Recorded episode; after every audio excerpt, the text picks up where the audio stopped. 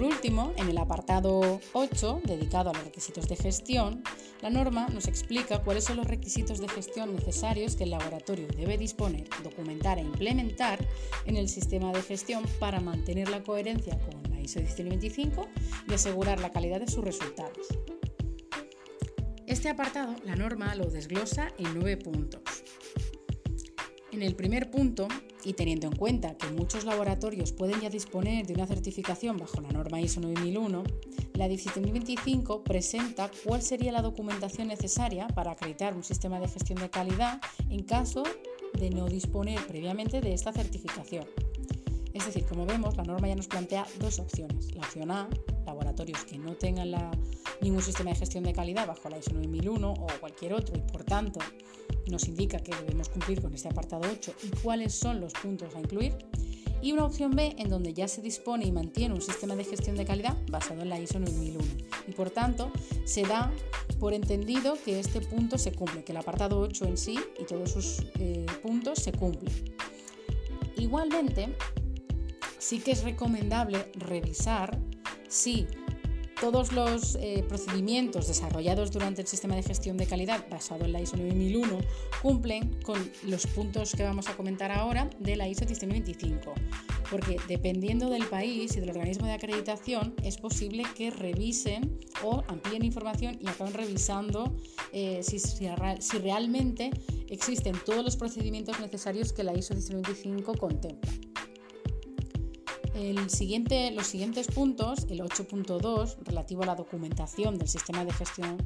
el 8.3 relativo al control de documentos del sistema de gestión y el 8.4 relativo al control de registros, se pueden eh, unificar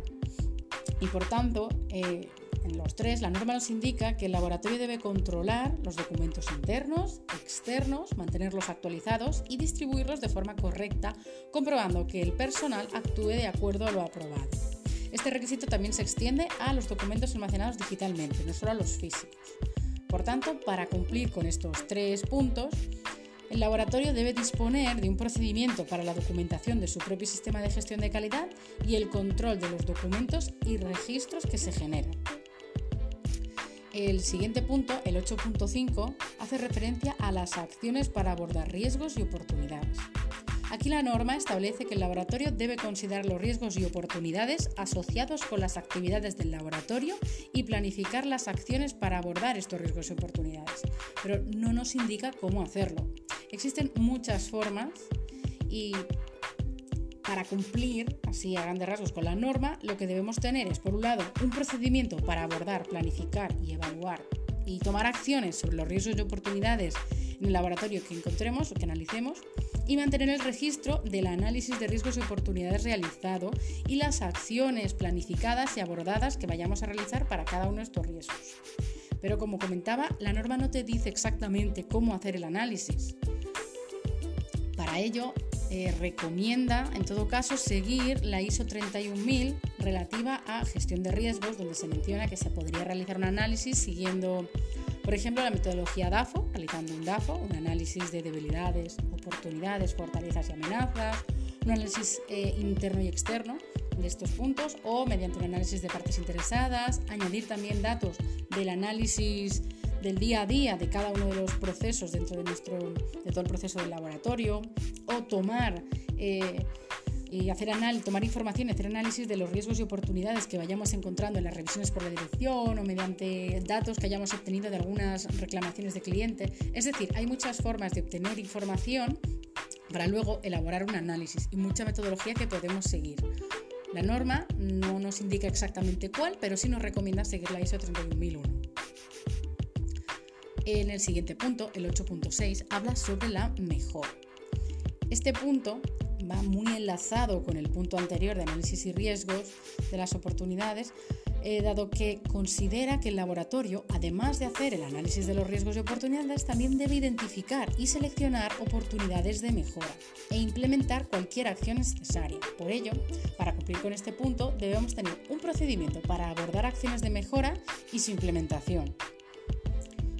registrar estas acciones tomadas. Por ello comentaba que este apartado puede unirse con el apartado anterior, el punto 8.5 de acciones, de acciones para abordar riesgos y oportunidades y crear un procedimiento conjunto donde se mencione tanto cómo hacemos el análisis de riesgos y oportunidades como el de las acciones de mejora, unificando ambos puntos. El siguiente punto, el 8.7, hace referencia a las acciones correctivas. Este apartado puede unirse con el apartado 7.10 de trabajo no conforme que mencionábamos en el episodio anterior y que la norma habla sobre él en el apartado 7 de requisitos de proceso. E incluso también puede unirse al 7.9 quejas, todo depende de cómo gestionemos el sistema de calidad en el laboratorio. A grandes rasgos, en este punto la norma nos dice el laboratorio debe establecer ante una no conformidad y tomar acciones para controlar y corregir estas no conformidades o trabajos no conformes, así como llevar a cabo el seguimiento de estas acciones realizadas para asegurar su adecuada implementación. Por tanto, para cumplir con este punto debemos disponer de un procedimiento donde expliquemos cuál es el proceso del laboratorio para abordar las acciones correctivas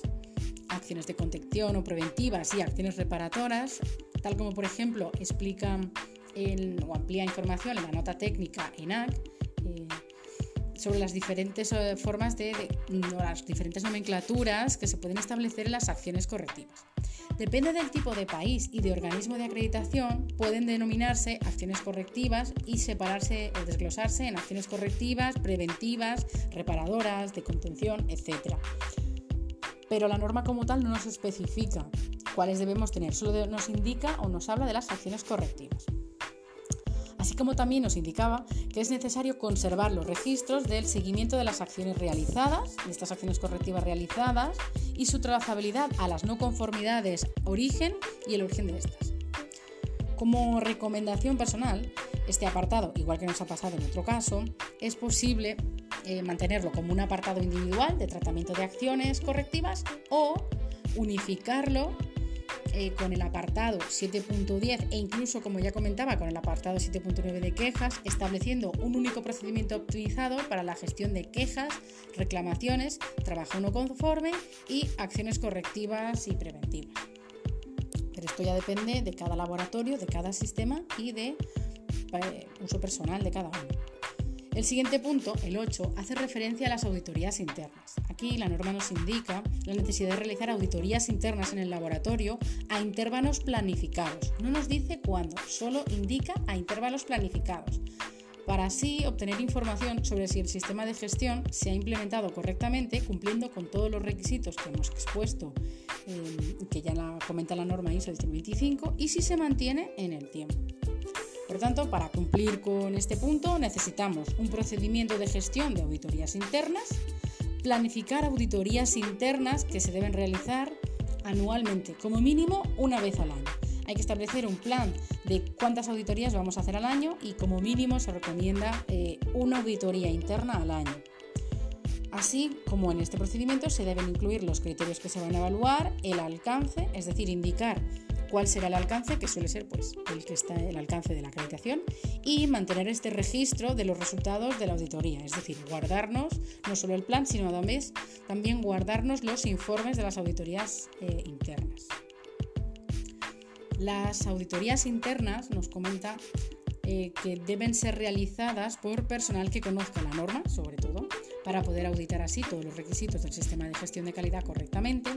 e idealmente, no es obligatorio, se debería realizar por personal externo al laboratorio por mantener la objetividad, pero también es posible realizar auditorías internas por el propio laboratorio cumpliendo con las directrices de la norma ISO 19011.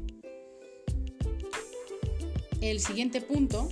y último dentro de este apartado 8 es el punto 8.9, revisiones por la dirección. Aquí la norma, en este último apartado, nos especifica que la dirección del laboratorio debe revisar todo el sistema de gestión a intervalos planificados. Aquí lo mismo, no nos dice cuándo, pero se recomienda que como mínimo sea una vez al año.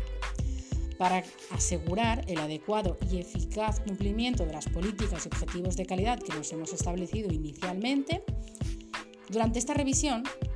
por la dirección es importante revisar todos los procesos de entradas y salidas del mapa de procesos del laboratorio. Esto para aquellos que ya cumplan con la ISO 9001 lo elaborarán y ya tendrán un procedimiento de revisión por la dirección. Para los que no, es por eso que es necesario incluirlo y la norma lo contempla.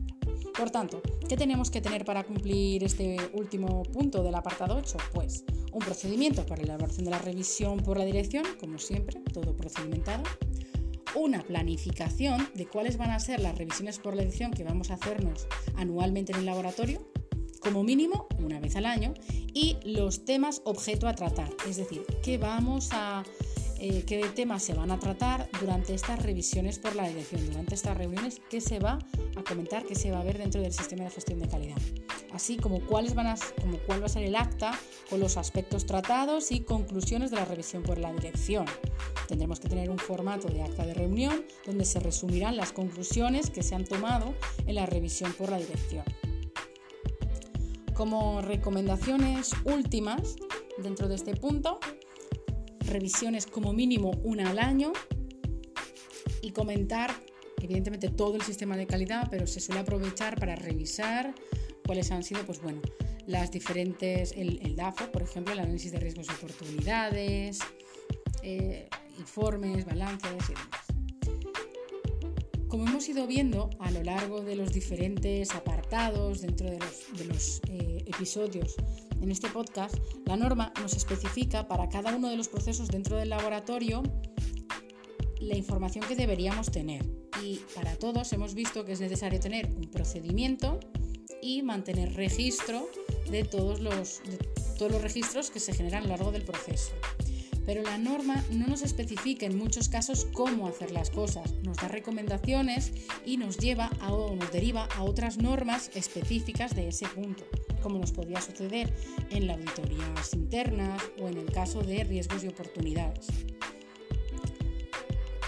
Por tanto, si hay algún aspecto que quieras comentar que te genere dudas, coméntanoslo y en próximos episodios especificaremos punto a punto todas las dudas que